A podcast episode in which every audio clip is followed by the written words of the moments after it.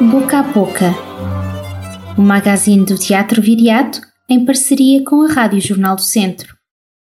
Descobrir um novo artista ou um novo coletivo é dos momentos mais fascinantes de ser um ávido espectador, mesmo ciente de que podemos só adorar dois depois de vermos cem.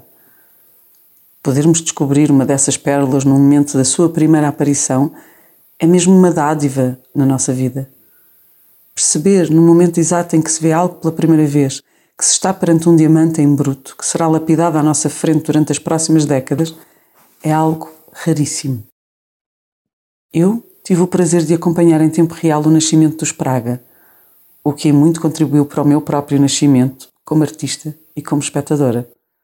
Agora tenho o prazer redobrado de colocar muitas das suas obras lado a lado e descobrir quase por osmose não só a obra, mas o ritmo, o percurso, as tendências e as cadências de uma companhia em diálogo com a sua época.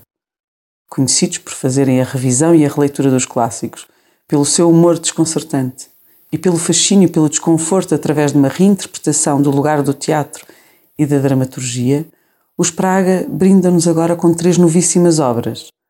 Uma reflexão bem-humorada sobre Shakespeare e o mundo dos videojogos em Macbeth, de Cláudia Jardim e Diogo Bento, para um público mais jovem, o diálogo com outras companhias, como é o caso do filme Supernatural, realizado em parceria com o Dançando com a Diferença, para todos os públicos, e Infomaníaco, um novo espetáculo que dá mais um passo no seu historial de experimentação, desafiando a cena a ser mais cena com menos cena, mas totalmente preenchida com uma história cheia de muito século XX.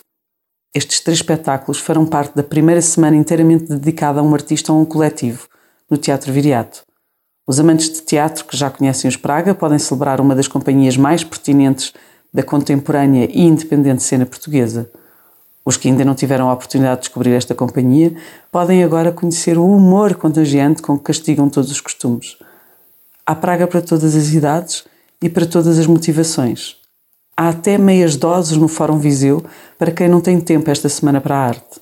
Não há desculpas mas há múltiplas oportunidades de conhecer a arte e o engenho de alguns dos criadores mais multifacetados da nossa praça, com ou sem filhos, ao final do dia ou pela hora do almoço, em registro teatral ou cinematográfico.